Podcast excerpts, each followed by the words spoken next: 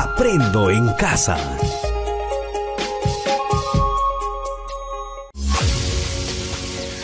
Queridos estudiantes, los invitamos a participar en el desarrollo del programa educativo que hemos preparado con mucho cariño para ustedes. Aprendo en casa.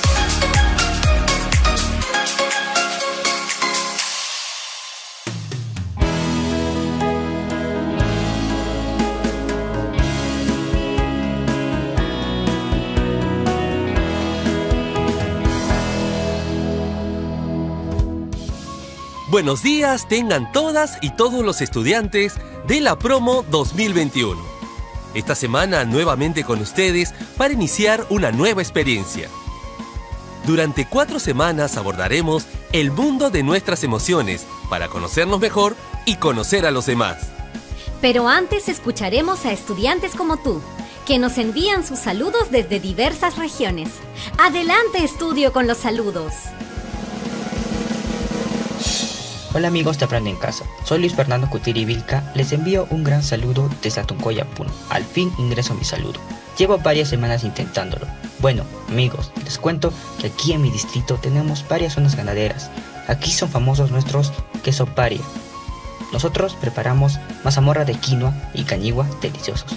Bueno, me despido dejando saludos a mis compañeros del colegio Amanecer Coya, Centro Rural de Formación en Alternancia. Hola chicos, me llamo Nayeli Jimena Meléndez Prieto, tengo 16 años. Estudio en los colegios constructores del saber. Vivo en Ochimbote. Yo vivo en la ciudad, pero me gusta ir al campo, ya que ahí hay muchas cosas que me gustan mucho, como el ganado, ya que crían distintos animales para el negocio y el sustento de la casa. También hay muchas cosechas como arroz, lentejas y también frutas. Ah, cosechan bastantes árboles de frutas como manzano, etcétera. También me gusta ir porque pues el aire es fresco, no está contaminado como la ciudad, ya que en la ciudad hay muchas fábricas que contaminan el aire con los humos. Me gusta más el campo, ya que es fresca y se siente libre.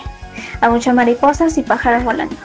Y bueno, con esto me despido, mandando saludo a todos los chicos del Colegio de los Constructores del Saber. Hola amigos de Aprende en Casa, les saluda la estudiante Arisoli Navarro Pacheres del quinto año B de la institución educativa Jorge Basada de Grama, desde Villa Huangala, Sullana, Piura. Y les quiero comentar que mi pueblo se encuentra ubicado en el Alto Chira. Es una zona agrícola que se beneficia de gran manera por nuestro queridísimo río Chira. En mi pueblo tenemos una gran variedad de cultivos como es la papa, yuca, camote, etc. Pero nuestro principal producto de exportación es el plátano, por lo cual nos sentimos muy orgullosos. La gente de mi pueblo es bien humilde y trabajadora. Siempre nos gusta ayudarnos unos a los otros. Bueno, me despido enviándoles un fuerte abrazo a la distancia. Cuídense. Qué alegría escucharlas y escucharlos. Sus voces nos transportan por unos segundos a esos maravillosos lugares desde donde se comunican. Gracias por acompañarnos siempre. Sí, realmente escuchar sus saludos nos motivan a seguir trabajando para ustedes y poner lo mejor de nosotros para que se sientan a gusto con este programa. ¿Sabías que la alegría, motivación, entusiasmo y voluntad nos ayudan a realizar las cosas con mayor éxito? Claro que sí. Por eso, nosotros siempre empezamos con muchas energías porque tenemos el gran deseo de compartir con ustedes estos momentos de aprendizaje y reflexión. Eso me recuerda a la experiencia que vamos a trabajar este mes. ¿Ah, sí? ¿De qué se trata? Es un tema muy importante y sé que les va a gustar mucho. Este mes abordaremos todo acerca de las emociones y cómo aprender a autorregularlas y empezaremos identificando la importancia de reconocer nuestras emociones. ¿Es que no sabemos reconocer lo que sentimos? Claro que sí, pero a veces no nos damos cuenta de nuestras emociones o negamos lo que sentimos por diferentes motivos. Eso suena muy interesante. Bueno, ¿y cuál es el título del programa de hoy? Hoy empezamos con un tema especial para conocernos mejor. Entonces, el programa de hoy se llama Analizamos la importancia del manejo de nuestras emociones sobre nuestro estado de bienestar. Así que, a poner mucha atención. Ahora, Para entender mejor el tema, vamos a escuchar algunas historias. Iniciamos con la historia de Luz Zoraida. Ella es una estudiante de quinto de secundaria de una escuela de Ayacucho. Vamos a escucharla con mucha atención. Hola amigas y amigos. Desde que inició la pandemia han ocurrido muchas cosas en mi casa. Miren, yo tengo 15 años y vivo con mi papá, mi mamá y mis dos hermanitos. Al principio estaba contenta porque podíamos pasar más tiempo con papá, al que prácticamente solo podía verlo los fines de semana. Pero luego la situación se fue complicando. La mamá de una de mis mejores amigas se enfermó y me sentía muy triste por mi amiga.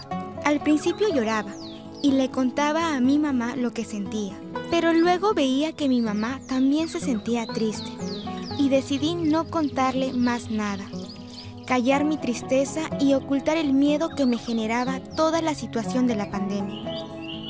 Sin embargo, a medida que pasaba el tiempo, me di cuenta que empezaba a tener algunos dolores de cabeza.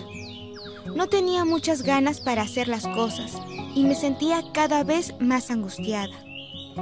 Hasta que un día mi papá se acercó a conversar conmigo y sin poder contenerme más, le conté de la pena que sentía por mi amiga y mi miedo por todos los cambios que estaban ocurriendo, por no poder ver a mis amigos de promoción y lo mal que me sentía con la incertidumbre. Qué interesante tu historia, Luz Zoraida. Las emociones que has sentido quizás sean las mismas que muchos adolescentes como tú están sintiendo. Gracias por compartir tu historia, Luz Zoraida. Y ahora tenemos a Lino. Él es de San Jerónimo, Cusco. Escuchemos su historia. Hola, soy Lino. También soy de la promoción 2021.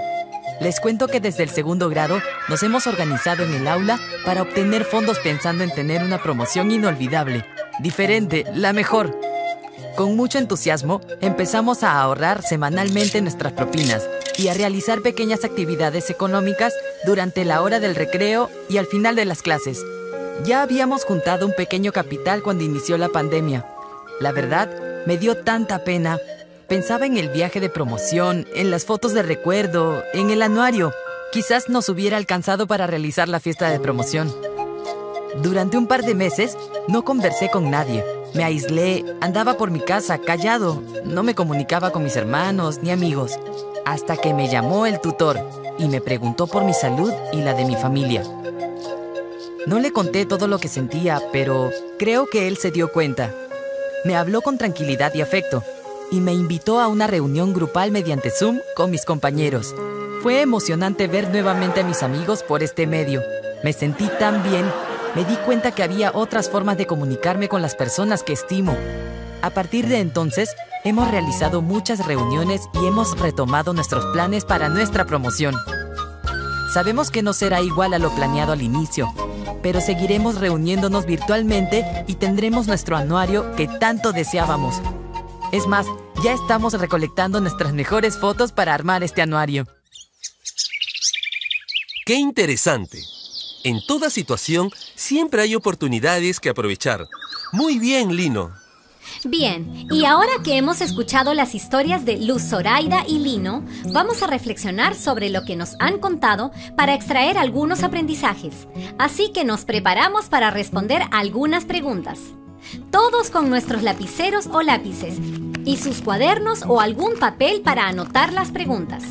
Vamos con las preguntas. ¿Listos? Atentos todas y todos, que ahí vamos con la primera pregunta. ¿Qué emociones podemos identificar en las historias de Luz Zoraida y Lino?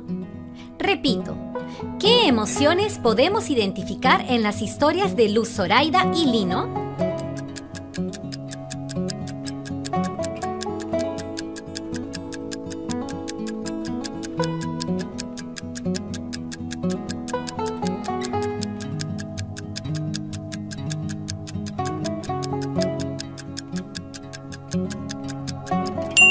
Segunda pregunta. ¿Crees que hay emociones que nos cuesta expresar más que otras? ¿Cuáles son estas emociones? Repito.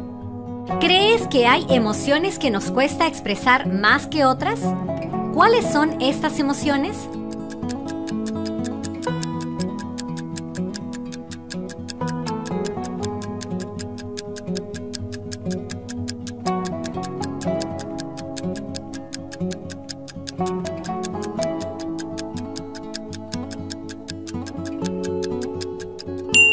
Tercera pregunta. ¿Te ha pasado alguna situación parecida? Repito, ¿te ha pasado alguna situación parecida?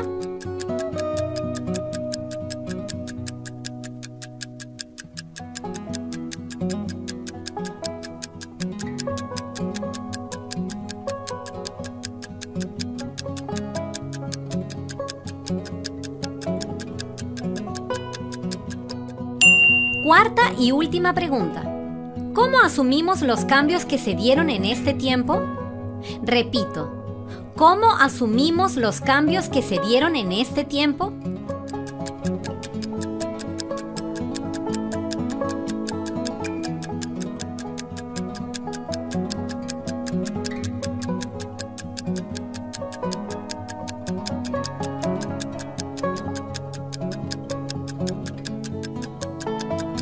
Ya tenemos algunas respuestas de los estudiantes. ¡Qué rápidos son! Voy a leer una respuesta por pregunta. Claro. La primera pregunta es respondida por Hugo, de Ayacucho. Él nos comenta que las emociones que se han podido identificar en la historia de Luz Zoraida han sido la tristeza y el miedo. Y en el caso de Lino, la incertidumbre, la angustia y también la pena. En ambos casos, el hecho que no lo comentaran con nadie hacía que esas emociones se acrecentaran más, hasta que hubo la oportunidad de conversarlo con alguien que los pudo apoyar. En algunos momentos, yo también he sentido preocupación por lo que pudiera suceder, en especial por la salud de mis padres. Por eso, los cuido mucho y siempre les recomiendo que no salgan si no es necesario y usen la mascarilla. Te felicito, Hugo. Has convertido tu preocupación en medidas de seguridad y eso es bueno para ti y tu familia. Ahora escuchemos la respuesta a la segunda pregunta. Para ello tenemos a Isabel de Talara. Ella comenta que a veces nos cuesta expresar lo que sentimos por vergüenza a lo que dirán los otros, o porque no queremos preocupar a nuestros seres queridos, o porque creemos que no nos van a comprender. Por ejemplo, cuando sentimos miedo ante objetos o situaciones que para otros es normal y para nosotros es terrible. Yo tengo miedo a las arañas y a otros insectos, pero evito que las otras personas se den cuenta de mi miedo. Gracias, Isabel, por tu honestidad al hablarnos de tus miedos. Ahora, para responder a la tercera pregunta, tenemos a Miguel de Chota, Cajamarca, quien comenta que él también pasó por algo parecido a lo que le pasó a Lino. Al inicio estuvo preocupado y triste por no poder contactarme con mis compañeros y mis maestros, pero poco a poco se dio cuenta que siempre existe una oportunidad para reencontrarnos, para seguir adelante y es más, también para aprender de otras formas. Él ha tenido que familiarizarse rápidamente con las redes sociales, las plataformas, aprender a subir y bajar archivos y otros. Muchas gracias por tu respuesta, Miguel. Y ahora tenemos la respuesta para la cuarta y última pregunta.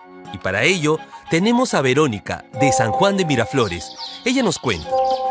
Al inicio de la pandemia, conversamos en familia y acordamos sobre los cuidados que deberíamos tener para evitar contagiarnos. Más adelante, al ver que teníamos temores y preocupación por lo que pudiera ocurrir, y sobre todo por la cuarentena, decidimos conversar sobre lo que sentíamos y crear espacios para relajarnos en familia. Por ejemplo, los domingos preparamos algo especial por turnos y comemos en un lugar diferente del comedor, a veces en el patio o en la azotea. Realizamos juegos de mesa, charadas y otros juegos. Eso nos ayuda a relajarnos bastante. Muchas gracias, Verónica. Muy interesante tu experiencia y nos brinda ejemplos de lo que podemos hacer para romper la rutina y relajarnos. Gracias a todas y todos por sus respuestas, que han sido muy importantes. De seguro en sus casas también han podido notar las preguntas, las que pueden responder a lo largo del día o la semana. Hemos escuchado varias historias interesantes en las que podemos observar cómo las situaciones imprevistas o difíciles nos pueden afectar en muchos sentidos, especialmente en nuestras emociones. Cada persona, de acuerdo a su experiencia, vivencias, madurez y habilidades socioafectivas, responde a los problemas de distinta forma. Así es, Carmen. Los problemas siempre van a existir debemos estar preparados para afrontarlos. Al igual que Luz Zoraida y Lino, durante la emergencia sanitaria hemos atravesado por muchas situaciones que nos han impactado emocionalmente y que aún en la actualidad persisten. Hemos podido experimentar emociones como el miedo, la tristeza, angustia, etc., sobre las que quizás en algún momento pudimos conversar en familia, con amistades o algún docente. Sin embargo, no siempre hemos podido expresarlas, ya sea por la falta de confianza o porque pensamos que compartirlas nos hacía débiles o no nos escucharían. Asimismo, hemos escuchado frases como siempre hay que sonreír ante la vida o mira lo positivo siempre, que alientan a que estemos siempre alegres y limita la expresión de emociones que son consideradas negativas. Debemos recordar que las emociones no son positivas ni negativas. Todas son valiosas en la medida que cada una de ellas cumple una función en nuestro equilibrio emocional, por lo que debemos aprender a manejarlas o gestionarlas. De acuerdo, Carmen. A veces, cuando no logramos gestionar bien nuestras emociones, podemos empezar a tener síntomas en nuestro cuerpo, como por ejemplo dolores de cabeza, de estómago, contracciones musculares u otros malestares. Así también podemos tener pensamientos que nos limitan a seguir avanzando, como por ejemplo, todo me sale mal, esto nunca va a terminar, todo está mal en mi vida, etc. Así es. Y las consecuencias de estos pensamientos puede alterar las cosas que hacemos cotidianamente, sintiéndonos muchas veces desmotivados o generando dificultades en las relaciones con nuestras familias o amigos. Por ello, es importante prestar atención a todas las señales que nos permita darnos cuenta qué es lo que nos está afectando a nivel emocional. Tomemos en cuenta qué tan importante como nuestra salud física es nuestra salud emocional para cuidarla debemos aprender a gestionar las diversas emociones que sentimos. Y precisamente para regular nuestras emociones requerimos de todos nuestros recursos internos particularmente de nuestras habilidades socioafectivas. Efectivamente, Gabriel, regular nuestras emociones va a permitir aceptarnos tal como somos, sentirnos bien, relacionarnos mejor con los demás e integrarnos y comunicarnos de manera efectiva. Y el conjunto de estas interacciones y respuestas de nuestro organismo promoverá nuestro bienestar y por ende el bienestar de quienes nos rodean. Esto que nos dices es muy importante. Todos debemos fortalecer esas habilidades para el logro de nuestro bienestar. Qué interesante este programa. Ahora que conocemos y tenemos más claro la importancia de regular nuestras emociones para el logro de nuestro bienestar, vamos a poner en práctica lo aprendido. Para ello, seguiremos los siguientes pasos. Paso 1 Identifiquemos una situación que nos haya generado malestar durante la pandemia. Paso 2. Identifiquemos las emociones que nos generó dicha situación. Entre ellas, vamos a reconocer aquella que más nos haya costado expresar. Paso 3. Recordemos cómo nos afectó esta emoción. ¿Cómo se sintió nuestro cuerpo? ¿Qué pensamientos tuvimos? ¿Cómo alteró nuestro día a día? Paso 4. Ahora expresemos la emoción que hemos identificado, usando algunas de estas estrategias. Podemos conversar sobre nuestra emoción con alguien de confianza. Podemos escribirlo en un diario o un cuaderno especial, todo lo que sentimos en ese momento. Podemos plasmar a través de un dibujo o una pintura las emociones que hemos identificado. Paso 5. Te invitamos a que puedas escribir cada uno de estos pasos en una hoja o cuaderno y puedas guardar tus respuestas en tu portafolio o en un lugar especial para recordarla durante este año. Llegó la hora de inspirarnos, de escuchar desde la experiencia personal cómo se están aplicando estos lindos conceptos en los que reflexionamos el día de hoy. Y hoy tenemos a Edwin, quien nos compartirá su experiencia. Escuchemos con atención. Hola, soy Edwin y soy tutor de quinto de secundaria en una escuela de Tacna. El año pasado observé que algunos de mis estudiantes no ingresaban al grupo que formé por WhatsApp para comunicarnos durante la hora de tutoría. Entonces me preocupé e intenté comunicarme de alguna forma con ellos. Solicité al director que me facilite los datos personales de los estudiantes para conocer los teléfonos de los familiares. En otros casos me comuniqué con los amigos más cercanos de los estudiantes que no asistían. De esta forma logré de una u otra forma llegar a mis estudiantes. Al contactarme con ellos, indagué acerca de sus problemas y los de su familia, y descubrí que detrás de sus ausencias a clases había siempre una razón que los afectaba, ya sea a nivel personal, familiar, incluso escolar. Decidí atender de forma individual a los estudiantes en riesgo de deserción. Conversé con sus familiares o apoderados y los motivé a seguir estudiando, generando las oportunidades para que se nivelen. Para ello conversé también con mis colegas. Me siento satisfecho de haber logrado que todos los estudiantes matriculados en mi aula hayan podido continuar estudiando y terminar el año escolar. Este año continuaré con el acompañamiento a mis estudiantes y cada uno llevará un bonito recuerdo de este año especial.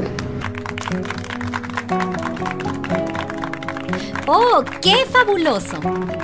Gracias, Edwin. Eres un gran tutor. Estamos seguros que tu historia inspirará a muchas maestras y maestros de las promociones 2021. Llegamos a la parte final del programa. Este ha sido un programa súper, lleno de experiencias, historias y consejos especiales. Entonces, vamos con el repaso. Es importante identificar y aceptar todas las emociones que podemos sentir frente a las diferentes situaciones que enfrentamos. Recordemos además que las emociones no son buenas ni malas, y todas cumplen una determinada función para nuestro bienestar emocional. Tan importante como identificar las emociones es saber canalizarlas y buscar formas para expresarlas antes de que sintamos que nos puedan desbordar. A veces reprimimos nuestras emociones porque van asociadas a creencias que no son ciertas, como pensar que expresar lo que sentimos es un signo de debilidad cuando es un paso importante para nuestro bienestar emocional. Ahora sí, no olviden reflexionar sobre lo que hemos conversado en este programa. Les mandamos un fuerte abrazo a la distancia. Que tengan una linda semana. Ánimos y mucha energía en este año escolar 2021. Y no se olviden que la próxima semana continuaremos abordando este tema esta vez fortaleciendo nuestras capacidades para autorregular nuestras emociones. No se lo pierdan. ¡Chao! Cuídense, y nos, vemos en el siguiente programa para las promociones 2021. Aprendo en casa. Ministerio de Educación. Bicentenario del Perú, 2021. Gobierno del Perú.